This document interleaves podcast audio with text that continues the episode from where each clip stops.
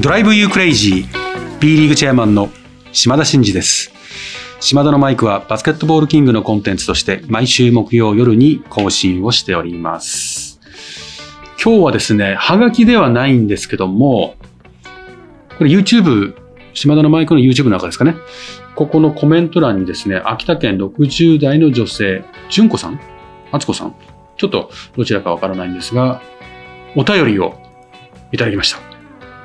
島田のマイク並びに関係者の皆様初めて対応を出します。一緒に住む息子と BJ リーグ時代から月1程度会場で観戦してますと。今シーズンからは放映が少し増えて、二人ともそれぞれの自分の携帯でも観戦しています。B リーグ観戦は私の生きがいの一つとなりました。会場に行くと名前は知らないけど、顔に見覚えのある人たちもいる。一期一会ですが、えー、楽しみが増えました。ありがとうの一言ですと。ありがたい。コメントをいただきました。ありがとうございます。おそらく秋田県ですから、ね、ハピネッツのファンなんでしょうね。月1ぐらい。BJ リーグ時代からってことです。結構長いですね。ありがとうございます。引き続き、ハピネッツ、そして B リーグをよろしくお願いいたします。えー、YouTube のコメント欄に書き込んでいただいても結構ですし、郵便でも構いません。あなたからのメッセージを24時間365日、いつでも受付中です。宛先は概要欄に載せております。あなたからのお便りお待ちしております。それでは今日はですね、B リーグ将来構想について、えー、皆様からのお声に対してビシバシお声対応していきたいと思いますので、よろしくお願いします。それでは、島田のマイク、スタートです。 Drive you crazy、Drive you crazy、Drive you crazy。B リーグチェアマンの島田真二です。島田のマイク。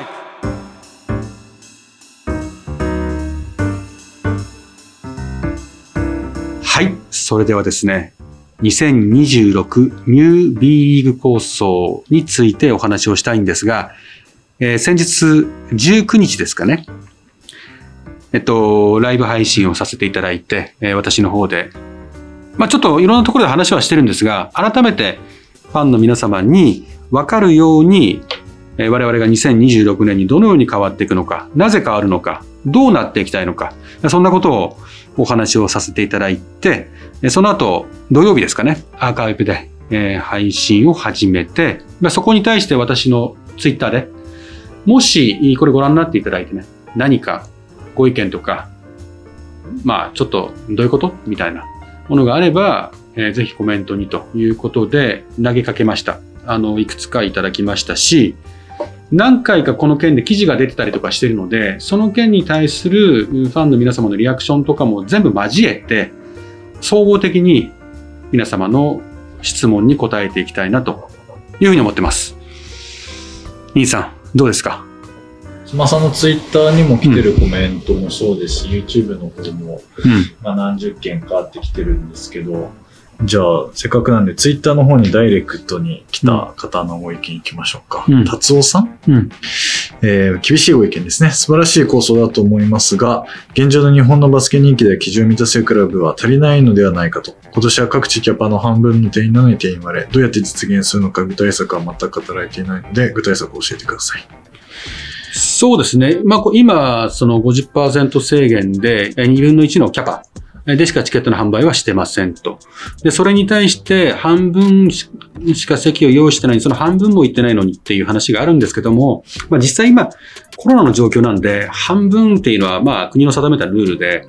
で、それだけの席は販売できるとはいえ、やっぱりまだまだファンの方の心理としては、会場に足を運ぶことに対して、気を使っている方たくさんいるんで、そこを下回ってるっていうのは、まあ、ある種仕方がないかなと思ってます。もちろん、そうでないクラブもありますが、そういう状況は、おそらく今のコロナの状況が落ち着いてこないと、そこを、まあ、そのコロナ前に、え、戻していかないと、まあ、当然のことながら実現はしていかないかなというふうには思ってますね。うん。で、どうやって実現するのかって具体策については、もう今 B リーグとしては、この入場者数を増やすこと、まあそれが、あの、売り上げの増になって、それがアリーナを作る、その地域内の機運情勢につながるということで、今ちょっと、そのコロナで、どんどん来てくださいって話は言いづらいんですけども、まあ後々やってくるであろう。アフターコロナに向けて、その集客策をみんなでそこに力を入れていこうってことは、あの、進めて準備をしているので、まあ、そこはコロナが落ち着けば、えー、しっかり達成できるように、まあもちろんできるとこできないところあると思いますけども、多くのクラブができるように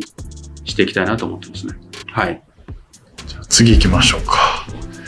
次はこの第3、家族で横浜ファン。もうこの方は構想を応援しますと。うん、で、質問ですと。で、新 B1 に一旦加入した後、売上や入場者数が減って基準を満たさなくなった場合、何らかの罰則や降格などの規定はしないでしょうか。まあ、これはなんかよくある、落ちることはないのかみたいな質問と同じですかね。そうですね。これまだ発表してないんで、これからこう、今協議をしてて、理事会とか、その、ちゃんとしたえっと、場所でですね、一つ一つ決めていくことになるんですけども、基本的に私が上がったら落ちないんで、投資を呼び呼び起こしやすくなるんでという話はしてるんですけど、絶対落ちないかっていうとそういうことではないんですよね。その、競技によって、勝った負けたで落ちたりする、上がったりする、それはないです。ただ、やはり、その新 B1 という世界観で多くのファンを呼び込み、まあ素敵なアリーナがあり、で、そこを活用してちゃんと稼いで、その地域に投資を戻せていけるような状況になっているようなクラブが、いわゆる、こう、競争してる。そういう世界観が新 B1 だと思ってるので、やはりお客さんをたくさん呼び込めないっていうのは、そのカテゴリーにおいて、すごい損失なんですよね。ホームアンドアウェイでお互いに、その、しっかりしたクラブになって、経済効果をそれぞれの地元にもたらすようなことが、そのクラブの存在意義、地域を元気にしていくと、バスケで日本を元気にしていくってことにつながっていくというふうに考えると、やっぱり、あるクラブがサボっていってしまうと、そこに引っ張られちゃう。だから、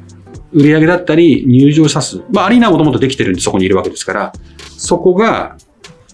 ある一定の基準を下回り、それが2年、3年っていうふうに続いてきた場合には、ライセンスで仕切って、降格するというようなことは準備してます。えつまり、その上がっちゃったらもう適当にやろうっていうことは許さないよと。そこはもう当然のことながら、価値あるリーグを、価値あるカテゴリーを作っていこうと思ったらそこは致し方ないかなって。まあ、各クラブもそこは厳しめに線を引くよっていうことで今議論してますけど、もうそこは当然だよねというような、あの、風潮っていうか論調で今進んでますかね。はい。ありがとうございます。次はじゃあ YouTube のコメントの方見てみますね。うん、えっ、ー、と、クラブ数に関して。うん上限を設けないとのことですが、うん、加減はどうなるのでしょうかと、うん、であまりに条件を満たすクラブが少ない場合に、条件の見直しだったりあとは開始時期の延期などをするのか。ただ逆に大半のクラブが新 B1 に上がってしまい、うん、えー、新 B2 の所属クラブが極端に少なくなった場合はどうなるんでしょうかみたいなそんなお声もありますね、うん、基本的にミニマムで10クラブはあれば加減ですね。加減は10クラブ以上だったら GO するというふうにしてます。これが10クラブを下回ってるような状況だったら、おそらくそのタイミングでは厳しいよねということで、タイミングを後ろにずらすのか、基準を緩和するのか、まあそういったことも考えざるを得ないかなと。なんで加減は10ですと。で、10は行くと思います。なんで、あの、そこは加減を10以上というふうに設定してますけど、まずお伝えした上で、で、逆に、その、エクスパンションっていう上に、基準をクリアしたらこう上がっていけるというふうになって、逆に新 B1 が増えすぎちゃって、その逆ピラミッドみたいな感じで、2とか3が減っていくというようなことがあった時に、それは2と3ががあの合併するかもしれませんし、その相当長い年月をかけてそうなっていくことなので、あのそこはそうなった時にどういうレギュレーションにしますかってことは考え、まだ決めてないですけど、それはそれでいいことなんじゃないかって思ってます。理由は、それがいわゆる別に NBA みたいな状況になることを求めてるわけではないですけど、結果、そのトップオブトップのカテゴリーに多くのクラブがクリアしていけてる状況っていうのは、かつ入場制限とかね、何人以上いなきゃダメよとか、売り上げもいくら以上なきゃダメよとか、アリーナもこういう基準クリアしかダメだよっていうこの言ってて、そこがクリアしたものがたくさんいるってことは、いわゆる人気クラブがものすごく多くなってるっていう状況を意味するわけだから、それはバスケットにとってハッピーなことだし、地域を盛り上げていくという意味でも良いことだと思うんで、嬉しい悲鳴かなと思ってますけど。はい。ありがとうございます。この方でもう一個追加でありましたね。あの、この前のライブ配信でも、小宮さんもおっしゃってたと思いますが、新 B1 に上がったクラブが自主的に降格できたりするのでしょうかと。うん。ん？新 B1 に上がったクラブが自主的に降格つつまりまあ、先ほどの話だと下がることもライセンス措置でっていう話もあって、それ多分ネガティブな面だと思うんですけども、逆に、いや、もうちょっとこう修行していきたいみたいな時に、上にいるチームがもう一回下でやらせてくださいみたいなのができるかどうか。基本想定してないですね。だから逆に新 B1 に上がるということは、ものすごい責任がつきまといますよっていう整理にしてます。ですから、この基準をクリアしなければ無理だし、一体以上、その基準をクリアし続けなければいけないんで、経営努力が常につきまといますよと。ただ、トップカテゴリーとして注目されるんで、ビジネスとしてのスケールはしやすい状況になりますと。で、どっちを選択しますか？ということで、2と1を意思決定した上で、経営陣、オーナーが判断をして、上がる、とどまるってことをやっていくんで、上がるってことは、そこも許容してね、上がっていくことなので、下がるって時には、経営的にうまくいかなくなって、ライセンス基準を満たさなくて、その強制降格みたいなことが起こった時に場合によっては、2じゃなくて3に落とすってこともありますね。うん。だからそのぐらい厳しく上がるということは、意図的に下がるのか、結果下がるのか、あの下がっちゃった、下がる状況になっちゃったのかは別として、相当厳しい措置を講じないと、安易に上がって自由に行ったり来たりできますみたいなことにしてしまうと、やはり新 B1 の緊張感がなくなるだろうというような考えは持ってますね、まだ。はい。ありがとうございます。次また基準系のお話ですね。はい。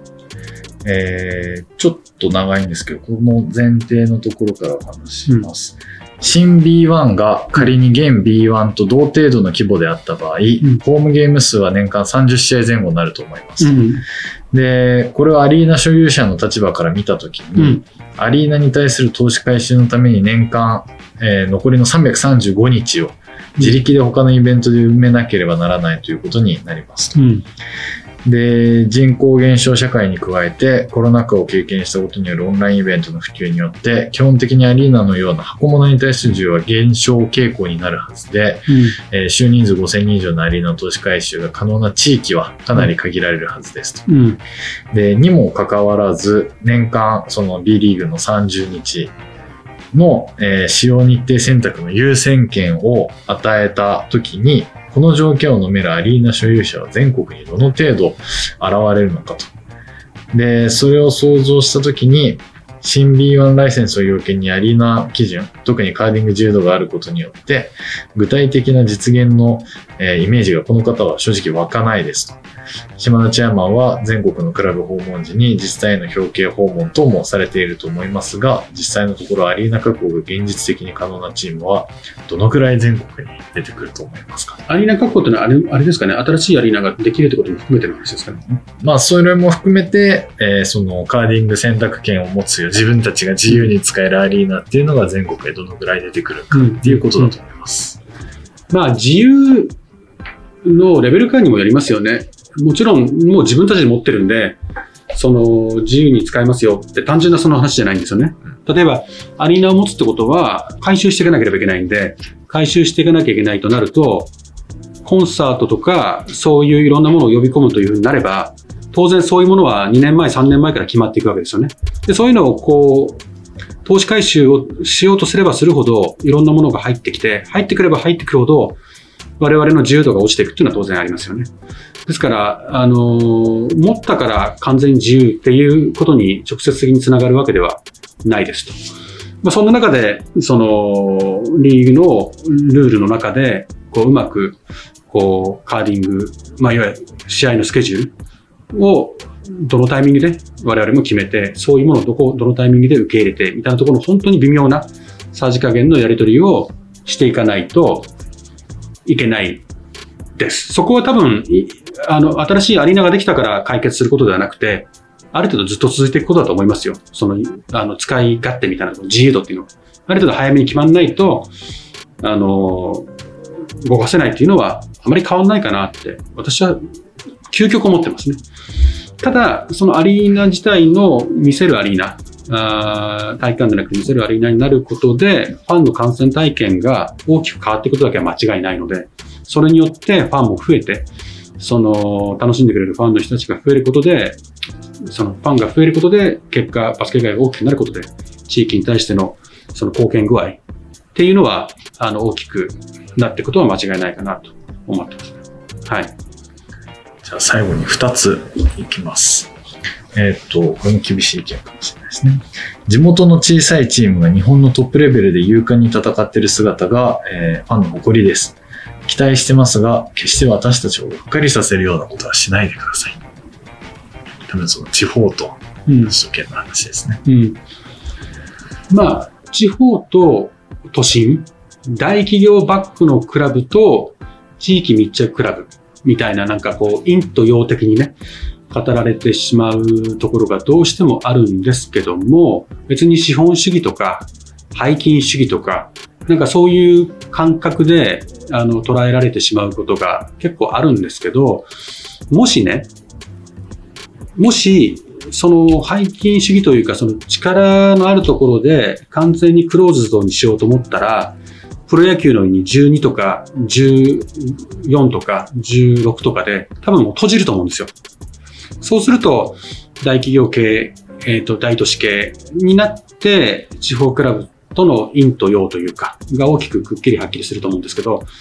私が今再三説明してるのは、常にエクスパンションでもうオープンにしてますということなので、その地方クラブを排他することがないシステムにする。小さい、今小さいクラブの未来を描けるようなシステムにする。ということで、このエクスパンション型を採用してるわけですよね。だから、いつそこにたどり着けるかは別として、みんなにチャンスがあるということです。で、アリーナも、こう作ってねって言ったらものすごい金額かかるわけじゃないですか。でも、もちろんそういうケースもあります。でも、リノベーションって言って、今のアリーナを改装するってこともあるし、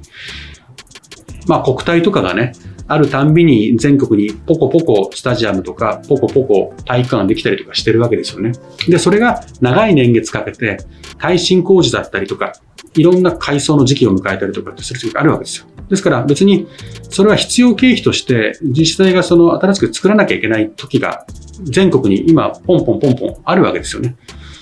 でその時にやはりどうせ作るんだったらファンが喜ぶ、こういったアリーナの基準、我々が持っているようなアリーナの基準をクリアした方が、感染体験が高まるんで、その多くの人たちがやってくるんで、そうすると経済効果にも資するということであれば、少しイメージしているものよりもアップグレードしたものを作った方が、結果地域にとっていいよねっていうような話を丁寧にしていくことが今の私の全国暗記しているところなんですね。だからこんな箱物を少子化の時代に子供たちの未来にね、その税負担を強いるのかっていうことではなくて、逆に、その人たちにとってハッピーになる状況を作るために、民間にボーンと大きなお金出してくれるところもあれば、あの、ボーンと大きなものが自治体で立つものもあれば、今みたいにイノベーションみたいなケースもあれば、改装のタイミングにちょっとアップグレードして基準をクリアするパターンもあります。これを全部考えると、大企業バージョンも地方の小さなクラブも小さな地方都市も全部、全部くまなく入るんですよね。ですからそれを上手にあるタイミングを持ってたどり着くことで誰もがチャンスがある状況を作っていきたいというのが私の思いですよね。はい。このウィングさんという方も、バスケ日本を元気にするってビジョンを競技面だけでなくビジネス面でもこんなに具体的に語れるリーダーはスポーツ界にはそういないのではと。バスケ界島田さんがいてラッキーだと思う人口100万人ぐらいの地域でもアリーナを中心にした魅力ある街づくりが実現して地域活性化につなげられるなら最高っていうふうに、うんありがとうございます。前のプレゼンテーションで感じてくださってる方もいますし、ありがたいね、嬉しいですね。アリーナってやっぱり単純にバスケットやるためだけではなくて、その他にいろんなイベントができる、その地域イベントもそうですし、その防災減災の、その、まあ、基地になることもあるし、そこでソフトのクラブとも盛り上がることで、その地域の経済効果にも資するとか、その、いろんな意味合いがあるんですよね。シンボリックなあの存在になってくるんで。ですんで、まあ、ちょっとそのアリーナの魅力というよりは、アリーナを活用した街おこしというか、アリーナを活用したその地域創生、そこにソフトであるクラブ、バスケット界が関与しているだけで、バスケットのためだけにアリーナを存在させたいと思っているわけでは何でもないんですよね。あ何度も言ってますけど、バスケで日本を元気にするというのが我々のもあのビジョンなんですけど、基本的にはそのバスケで日本を元気する様というのは、地域経済、地域社会が健全にサステナブルにその存在していく。その存在して盛り上がっている状況が全国に波及させられるだけのクラブを保有してるんで、そうなった時に日本を元気にしていくために、あの、我々がそこにつながっていくということをイメージをしてるので、なんでちょっとこう売上基準とか入場者基準とかってつけてるのも、結局、入場者数が数百人しかないとか、売上が数千万しかないって言って、でも一生懸命やってるじゃないかなって言っちゃったら、それは単なる存在してるだけで、その地域の人たちを本当の意味で幸せにするエネルギーはないし、うん、やっぱりある程度の規模が大きくならないと投資もできないから地域の人たちに支えられていることに対しての恩を返すこともできないんですよね。まあ、やっぱりギブアンドテイクなんで、応援してくれたらその人たちに応えなきゃいけないし、スポンサーしてくれたらその人たちにも応えなきゃいけないし、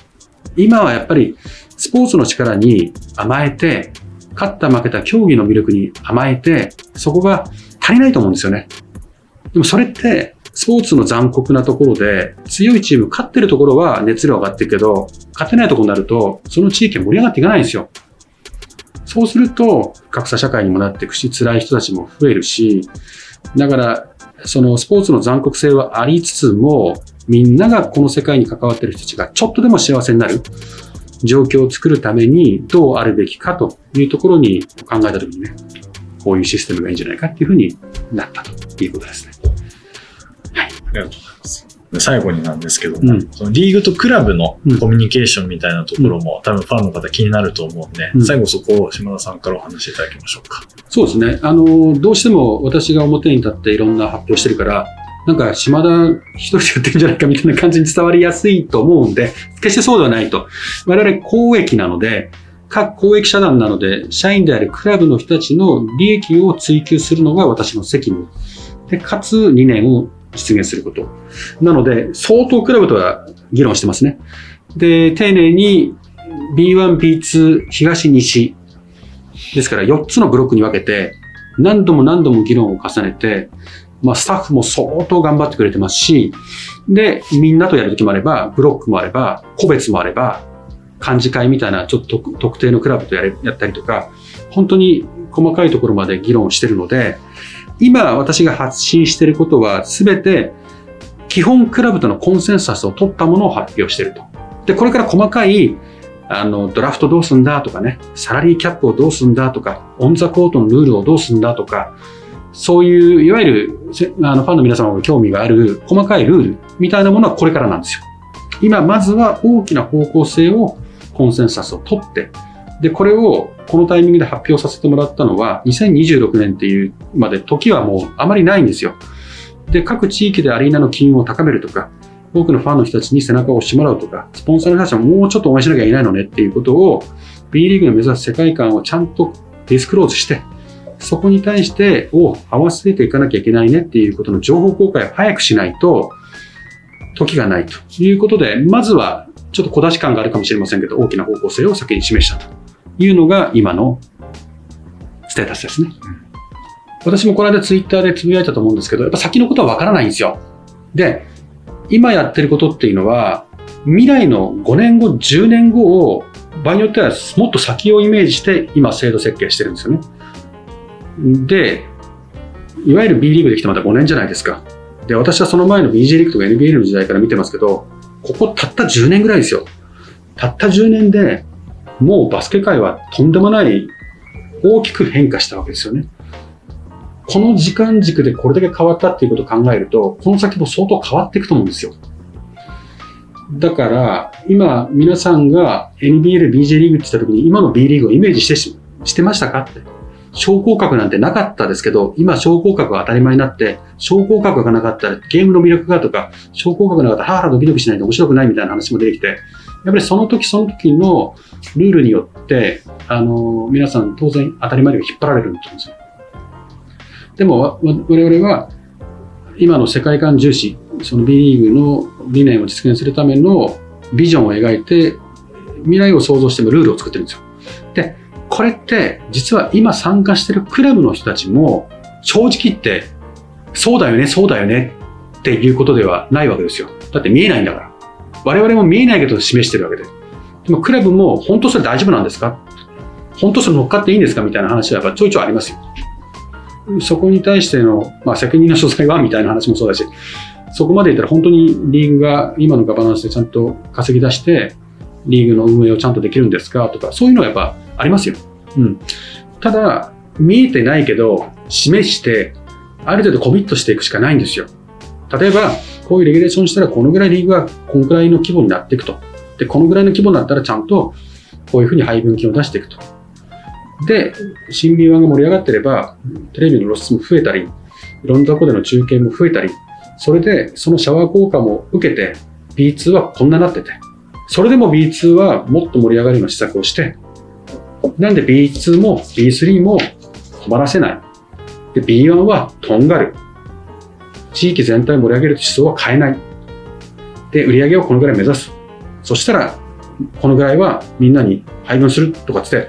何も決まってないのに、示すのがトップの仕事だと思うんですよ。だから私は相当その辺のコミットしながら進めてますよ。あの、無理でしょお前って思ってる人もいるかもしれませんけど、まあそこまで言うんだったらっていう人もいるだろうし、うん、そこはみんな自分たちの商売の根幹だから心配はしてると思うし、でもこの方向性が正しいとも思ってると思うんですよね。細かいところは別として。だから一緒になってこう一丸となってバスケ界が良くなっていく方向をみんなで行こうじゃないかっていうことは、おおむねコンセンサス取りながらやってるんで、うん、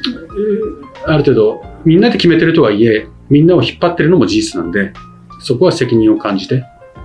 ヒリヒリしながらみんなとコミュニケーションして、なんですかね、私だけじゃなくて、担当のスタッフも含めてね、うん、みんなで真剣勝負してます。こんな空気です。はい。ちょっと多分言い足りないこと、多分答えきれてないことがたくさんあると思うので、ちょっとそこは第2回ね、今日はちょっと世界観重視の話をさせていただきました。で、またどっかのタイミングで、さっき言った、レフリーどうするんですか？プロ化するんですか？とか、ドラフトは？とか、戦力均衡策はどうするんですか？とか、バスケットの魅力をアピールするにはどんなものが B1 は考えてるんですか？とか、いっぱいあると思うんですね。そこは、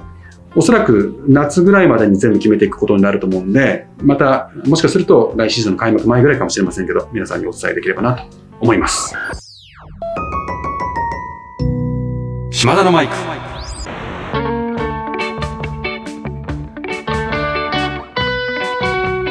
ここで B リーグからのお知らせです。B リーグホープでは、医療従事者の皆様の活動支援を目的としたクラウドファウンディングを実施中です。ご支援いただいた方へのお礼として、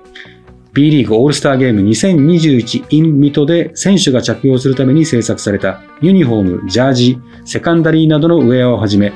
来場者プレゼントなど非売品のグッズをご用意しております。このクラウドファンディングでしか手に入らないグッズばかりですので、ぜひチェックしてみてください。4月30日金曜日まで募集しております。詳細については B リーグ公式ウェブサイトをご確認ください。そろそろエンディングの時間です。島田のマイクでは、リスナーのあなたからのメッセージを受け付け中です。私への質問、企画のリクエスト、お悩み相談、暗算祈願、何でも構いません。宛先は概要欄に載せております。あなたからのお便りお待ちしております。今日はね、ちょっとロングバージョンで、まあ、皆様からの質問に対してお答えする部分と、まあ、私の持論も含めて、え展開をさせていただきました。ぜひね、今日のお話を聞いていただいて、何か質問とかですね、ご意見があれば、ぜひお寄せいただければと思います。それではまた次回お会いしましょう。島田のマイク。ここまでのお相手は B リーグチェアマンの島田真二でした。ドライブユークレイジー。